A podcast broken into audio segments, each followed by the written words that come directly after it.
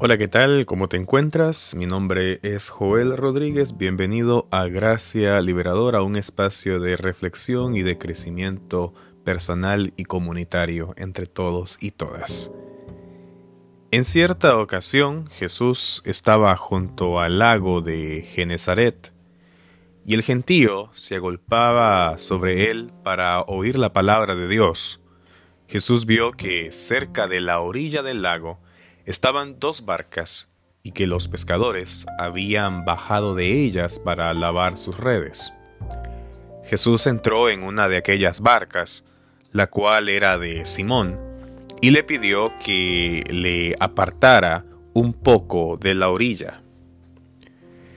Se sentó y empezó a conversar desde la barca y desde allí enseñaba a la multitud. Cuando terminó de hablar, le dijo a Simón, Lleva la barca hacia la parte honda del lago, y echen allí sus redes para pescar. Simón le dijo, Maestro, toda la noche hemos estado trabajando, y no hemos pescado nada. Pero ya que tú me lo pides, echaré la red. Así lo hicieron, y fue tal la cantidad de peces que atraparon que la red se rompía.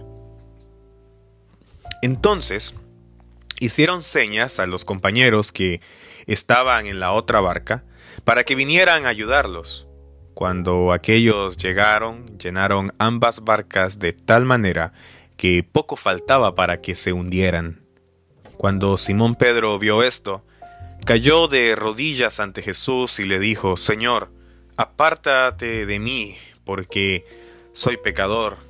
Y es que tanto él como todos sus compañeros estaban pasmados por la pesca que habían hecho. También estaban sorprendidos Jacobo y Juan, los hijos de Zebedeo, que eran compañeros de Simón. Pero Jesús le dijo a Simón, No temas, que desde ahora serás llamado pescador de hombres. Llevaron entonces las barcas a tierra y lo dejaron todo para seguir a Jesús. Luego se sentó en la barca y desde allí comenzó a enseñar a la gente. Recientemente, un amigo me comentó su plan de viajar al otro lado de Australia para admirar las flores silvestres.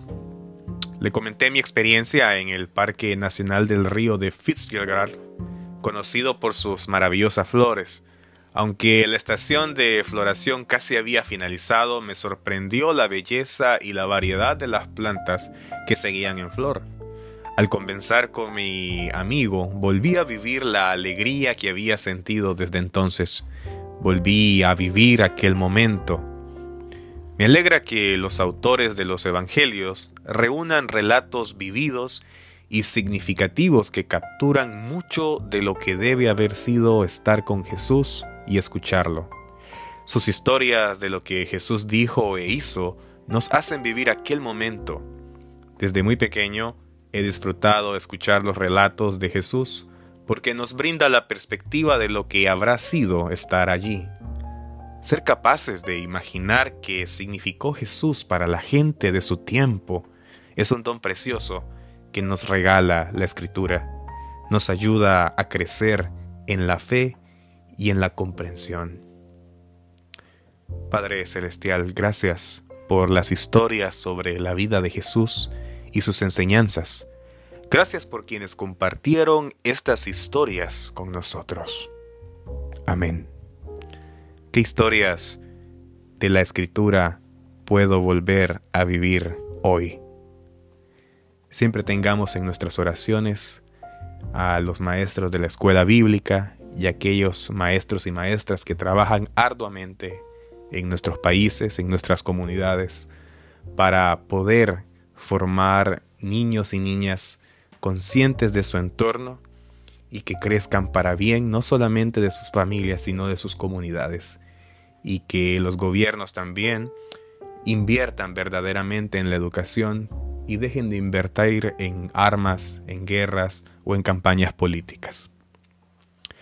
Hablando un poco de el siguiente tema que vamos a abordar en este podcast, yo te invito de que si tienes el tiempo en este momento o vayas a tomarte un café, un té o una bebida que te relaje y que te acompañe mismo también en este diálogo que vamos a tener juntos y juntas en este podcast aquí en Gracia Liberadora. Nuestro tema de hoy es siento que mi vida no tiene sentido, ¿qué puedo hacer? Y probablemente nos hayamos hecho esa pregunta en aquellos momentos críticos en nuestra vida.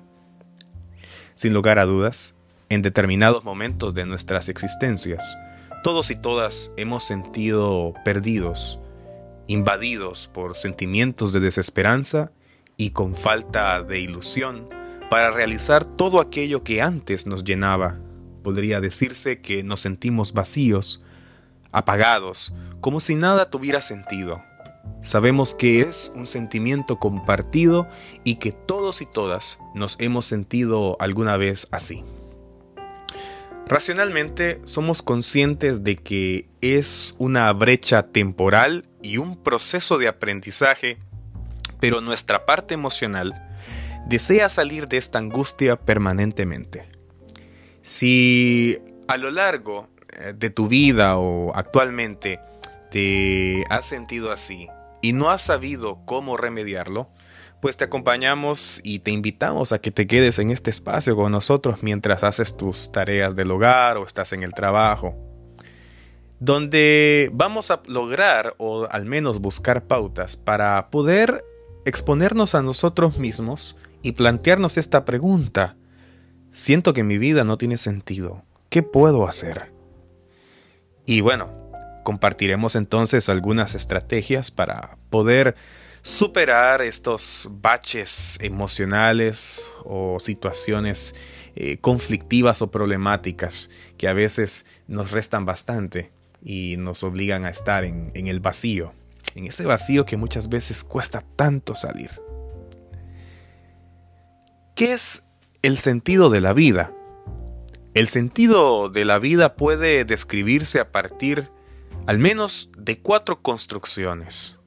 Una finalidad o significado, conexión y valor. En primer lugar, hablamos del sentido como una finalidad, el sentido como la dirección que queremos que tome nuestra vida, una orientación para que nuestra vida pueda adoptarse de sentido, debe de estar dirigida a un fin, una meta. En segundo lugar, debemos darle a esta dirección un significado. Preguntarnos si de esta dirección algo nos atrae y nos lleva hacia ella. Seguidamente, debemos establecer una conexión de este significado, buscar una causa o una razón, debido a que nada acontece sin una razón suficiente. Establecer una causa que justifique por qué debe ser así y no de otro modo. Finalmente, el sentido nos deja ver un valor, es decir, el valor que le damos a este significado es lo que conlleva a que creamos que merece la pena. Ahora bien, ¿qué pasa entonces cuando tu vida no tiene sentido? Normalmente la apreciación de que nuestras vidas no tienen sentido nace ante determinadas situaciones, lo que podría ser un sinsentido, como la, la muerte de un ser querido, un desengaño, un fracaso, determinados acontecimientos de crisis. Estos acontecimientos de crisis que nos hacen sentirnos vacíos y desilusionados cuando percibimos que nuestras vidas no tienen sentido y experimentamos estos sentimientos de vacío, nacen en nosotros un conjunto de emociones y acciones que aumentan estas sensaciones. Por ejemplo, la tristeza. Un sentimiento de tristeza nos invade, sin saber descifrar qué es concretamente aquello que te está entristeciendo, donde no logramos aislar, por ejemplo, un motivo a nosotros mismos y esta tristeza parece que nos lleva a sentimientos de desesperanza en el vacío. También el desconocimiento hacia uno mismo. percibimos que no nos conocemos tan bien como creíamos y empezamos a observar que estamos perdidos o perdidas, que no sabemos cómo salir de dicha situación. Nos preguntamos, ¿quiénes somos? ¿Hacia dónde vamos? ¿Qué queremos hacer en este mundo? Y aparece que no encontramos una respuesta a ninguna de estas interrogantes. Ahora bien, a veces sentimos que perdemos el interés de todo lo que realmente creíamos que era importante, de aquellas actividades que lográbamos eh, disfrutar. Perdemos intereses en las relaciones, en nada podríamos encontrar placer, por ejemplo. Por ello nace un sentimiento de aburrimiento o desinterés frente a toda acción y fácilmente es fácil, valga la redundancia, angustiarse ante cada cosa.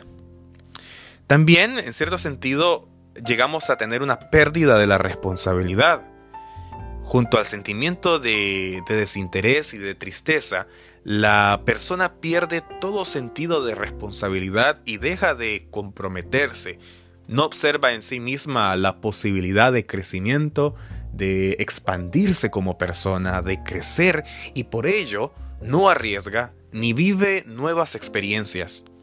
Insatisfacción frente a todo este conjunto de factores, la persona se siente también insatisfecha con su vida, pero no sabe cómo reconducirla o reorientarla.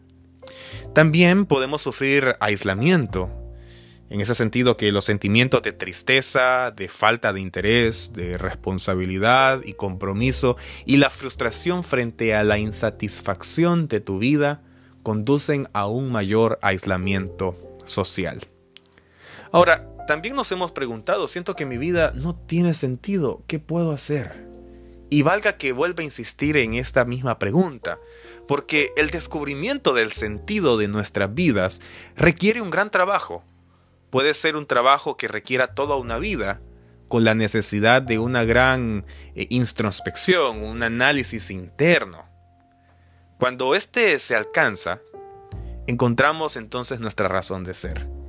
Existe una palabra en japonés que se llama ikigai, o razón de ser, el cual eh, en cierto sentido podría entenderse como otorgar felicidad y motivación en nuestro día a día que esta búsqueda sea un camino tan extenso no quiere decir que el camino para alcanzarlo no sea pleno y no nos permita saborear la felicidad y la motivación.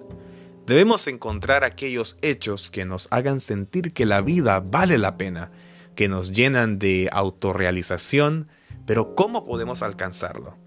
Siempre he dicho que estos procesos no solamente pueden eh, desarrollarse de una manera individual. En cierto sentido somos seres sociables y por eso es importante encontrar el apoyo y la fortaleza en tu comunidad, en tu familia, en la comunidad de fe. Por eso Pablo dice y nos insista a congregarnos, porque también en esos espacios encontramos motivación, encontramos fuerza y encontramos solidaridad, que es lo más importante. Ahora bien, hay que tener claro que se necesita y es importante dedicar tiempo para pensar en nosotros mismos. ¿Cuándo fue la última vez que pensaste en cuáles son tus sentimientos, tus deseos, tus defectos, tus virtudes? Nos encontramos en la sociedad eh, líquida, como bien describía Sigmund Bauman, y Paseamos por allá de puntillas, inmersos o inmersas en cambios constantes y rodeados de numerosos estímulos que nos impiden detenernos a pensar en nosotros mismos. No podremos alcanzar nuestros sentidos si no podemos detenernos a pensar en nosotros mismos, aunque sea por un instante, y por ello el primer paso es detenernos a conocernos. Analizar el vacío Verdad es que si en el trabajo las cosas no funcionan, por ejemplo, si nos sentimos incómodos, nuestro jefe, por ejemplo, es un dolor y nos presiona bastante, nos preguntamos qué puede haber pasado, qué situación ha generado este distanciamiento, qué podría hacerse para cambiarlo.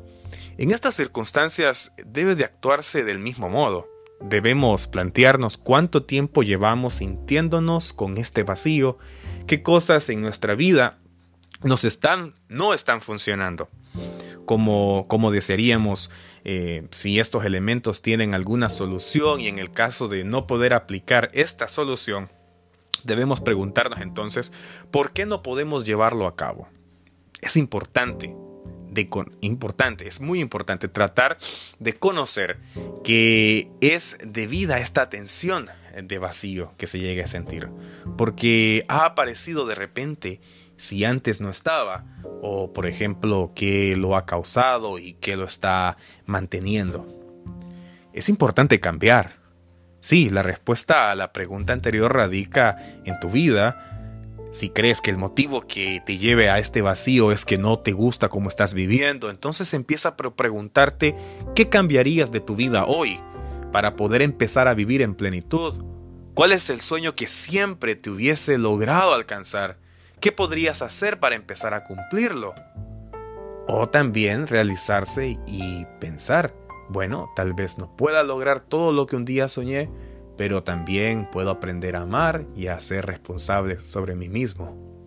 Por otro lado, no podemos esperar que nuestra vida sea diferente si no ponemos nuestro esfuerzo en ello, eso es cierto. Para lograr cosas distintas debemos cambiar nuestra forma de hacer las cosas, arriesgarnos, tomar nuevos desafíos, con nuevas experiencias y aprendizajes. Es como mencionaba, es responsabilizarse a uno mismo o de uno mismo. Debemos ser conscientes de que la primera acción para poder conseguir nuestros sueños y el sentido de nuestras vidas es hacernos responsables de nosotros mismos y mismas. Es importante hacerse responsable de las consecuencias de nuestras acciones también porque muchas veces el aislamiento solamente nos lleva a pensar en nosotros mismos y no realmente ponemos mente, valga la redundancia nuevamente, de, de, que a veces lastimamos a otras personas, inclusive a nuestros seres queridos, con nuestras acciones y nuestras preocupaciones. Es importante aprender a liderarnos con independencia y autonomía, porque el autoliderazgo nos ayudará a dar sentido a nuestra vida es sí aprender a comunicarnos. El aislamiento favorece todos estos sentimientos de tristeza y desesperanza. Todos y todas somos seres sociales y necesitamos el uno para el otro para poder vivir en plenitud y sentirnos llenos y felices. Así de que aprovecha tus relaciones para fomentar los sentimientos de afectividad, amor y felicidad y solidaridad. Así de que en este podcast, que es prácticamente informativo y que apela también al mensaje de conciencia, siempre te invitamos a que pongas al menos en práctica algunas de las cosas que te aconsejamos acá, que lleves una vida devocional, que lleves también una vida solidaria y que también te cuides y te, te quieras también a ti mismo, porque tú vales mucho, eres muy, muy importante. Y para el reino de Dios, eres una estrella, eres invaluable. Así de que te animo a que te levantes y que hagas aquello o que hagas de este día un día diferente, un día de bien, de alegría, de solidaridad, de comunidad para todos y todas. No pretendemos dar respuestas a todos los problemas, solamente, como decía un querido amigo, nos atrevemos a dar pautas. En todo caso, siempre te recomendamos que cuando se necesite de ayuda emocional o psicológica, pues que atiendas a un profesional, a un psicólogo o a un consejero de universidad o que esté preparado en el campo. Yo simple y sencillamente soy un pastor, la cual mi tarea es dar acompañamiento espiritual y también la tarea teológica. En todo caso, siempre te invito a que asistas a una comunidad de fe y si no tienes a dónde asistir, te, invito a que te reúnas en las iglesias metodistas. La iglesia metodista es una iglesia muy llena de amor, es una iglesia abierta, es una iglesia eh, solidaria. Así de que en tu país o aquí en la ciudad te invito a que te reúnas en una iglesia metodista. Yo soy metodista unido No estoy haciendo proselitismo de mi iglesia, quiero solamente dejarlo en claro. Pero claro, si, si realmente no tienes un lugar donde congregarte o has venido buscando muchos lugares, por ejemplo aquí en el Valle de, Yakima, en el estado de Washington, que es donde yo eh, radico, te invito a que te unas con nosotros en Wesley United Methodist Church, Wesley Iglesia Metodista Unida, donde yo pastoreo y eh, te invito a que pasemos un tiempo agradable. Y no te pierdas de estos podcasts, compártelos con tus familiares, con tus amigos, amigas, con las personas que tú creas que esto puede servir de gran manera. Te agradecemos muchas, eh, muchísimo por esta, darnos esta oportunidad de entrar al espacio de tu hogar. Que tengas un lindo día. Dios te bendiga y recuerda encontrar la belleza en las cosas sencillas de la vida. Soy Joel Rodríguez. Esto fue Gracia Liberadora. Dios te bendiga.